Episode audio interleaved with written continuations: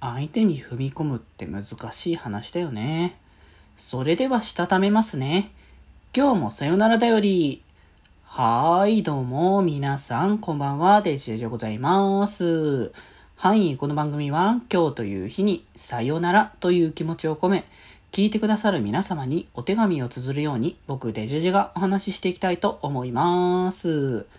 はい。ということで、あれなんですよね。今日もね、ちょっと、あの、オタク的に紹介したいものがあるので、あの、金曜日のネタは、ちょっとね、あの、日曜日とかの方でね、やりたいかなと思います。土曜日はスーパースターのまた8話の話もしたいかなと思ってますので、というところで、で、まあね、今日紹介する作品がですね、えー、黒麦はじめさんが書かれました、合鍵くんと幸せご飯第2巻でございます。はい、ということで以前もね、ご紹介させていただきました、あの、好きなね、作品、えー、好きな作者さんのね、作品というところなんですけれども、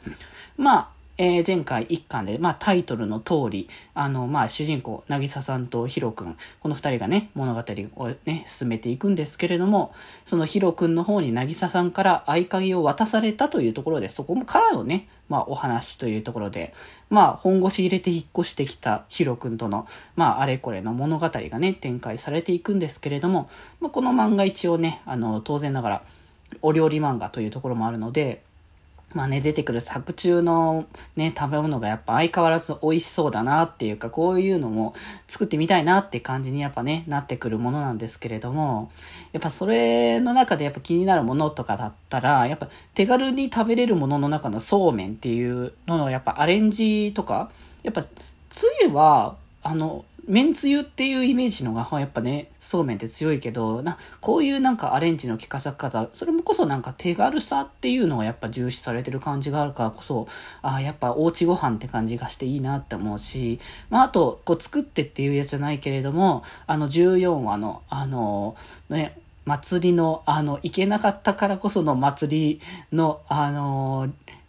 お料理をね、買ってきて食べるっていう、あの感じもね、あなんか、夏の感じがして、また、もうちょっとね、今年もなかなかそういうのを感じれない状況ではあるので、あいいなっていうのをね、ちょっと思ったりはしてましたけれども、まあ、あとはやっぱ物語的にはね、このヒロ君と、あの、なぎささんの関係性っていうのがやっぱ少しずつ、ね、分かってくるというか、なんかやっぱ、一番やっぱ大きいところとしては、ヒロ君の過去の部分なんだろうなっていうのはやっぱそう思いますけど、やっぱ、なんでここの二人がこうなったのかっていうのも結構さ、あの、一巻の終盤までこう、時間がね、かかってたと思うんですけど、そのヒロ君の過去に関しては結構ぼかしていたんですよね、その段階だと。で、その過去が今回の巻で割とこう、ちゃんと明かされてくる部分なのかなって。まあ、これに関しては解決というか、次回以降にまたまた、あの、話がね、展開していくものなんだろうなとは思ってはいるんですけれども、まあでも、やっぱ、なかなかさ、こう、人に踏み込む、相手に対して踏み込むっていうことってするのが難しいっていうのは僕もすごく感じてて、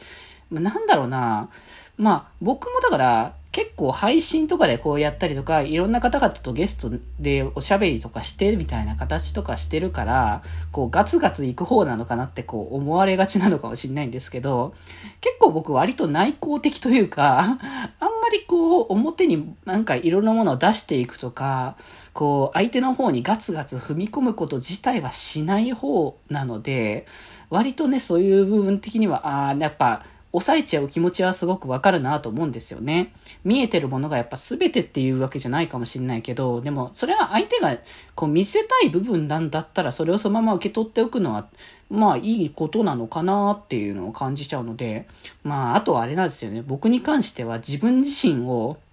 こう 出さないんですよね 自分でも分かってはいるんですけど、こう、できるだけ、それこそよく、あの、言ってるのは、ネガティブな感情は基本的に表に出さないっていうのを、こう、指針にしてるというか、やっぱその方が、やっぱ周りも、あの、やっぱ暗い気持ちになったりとか、そういうのにならなくていいんだろうなっていう思いがあるから、だからそういう部分って出さなくてもいいんだろうなと思うけど、でも、なんかそういうのって、こう、好いてくれる方だったりとか、まあそういう人たちにとっては、そういう部分もなんか心配になるだろうし、あの、そういうところも知った上で、あの、ね、好きになってもらったりとか、愛してもらったりとかってことなのかなっていうのも感じるからこそ、まあ、だからこそ、その、渚さんが、あの、ヒロ君のことを気にかけた結果、あの、そこに対して繋がったんじゃないかなっていうのはあるので、まあ、ここは、新たなこう進展の一歩っていうところなのかなって思いますよね。まあ恋愛かどうかって言われるとまだまだそこではないのかなとは思いますけど、まあでも積み重ねていった分が結果的にそこにつながるのであればありなんじゃないかなと。まあだからなんかある種ね、ヒロ君と渚さんに関しては、まあやっぱ家族っていう方が強いのかなって感じはね、今のところ思うところですけど、まあ、この先の間で、まあ、そこら辺のね、こう、恋愛面がもしかしたら強まる可能性も、まあ、ありますけれども、どういった形の展開をしていくのか、まあ、これからも僕はね、一読者として楽しみにしていきたいかなと思いますので、ぜひぜひ皆様、えー、今、まあ、2巻ね、発売されましたけども、1巻からね、あの、合わせて購入して、で、ウェブの連載の方もね、あの、合わせてチェックしていただけたらいいかなと思いますので、ぜひぜひこの作品よろしくお願いいたします。はい。ということで今日はこんなところで、それではまた明日。バイバーイ。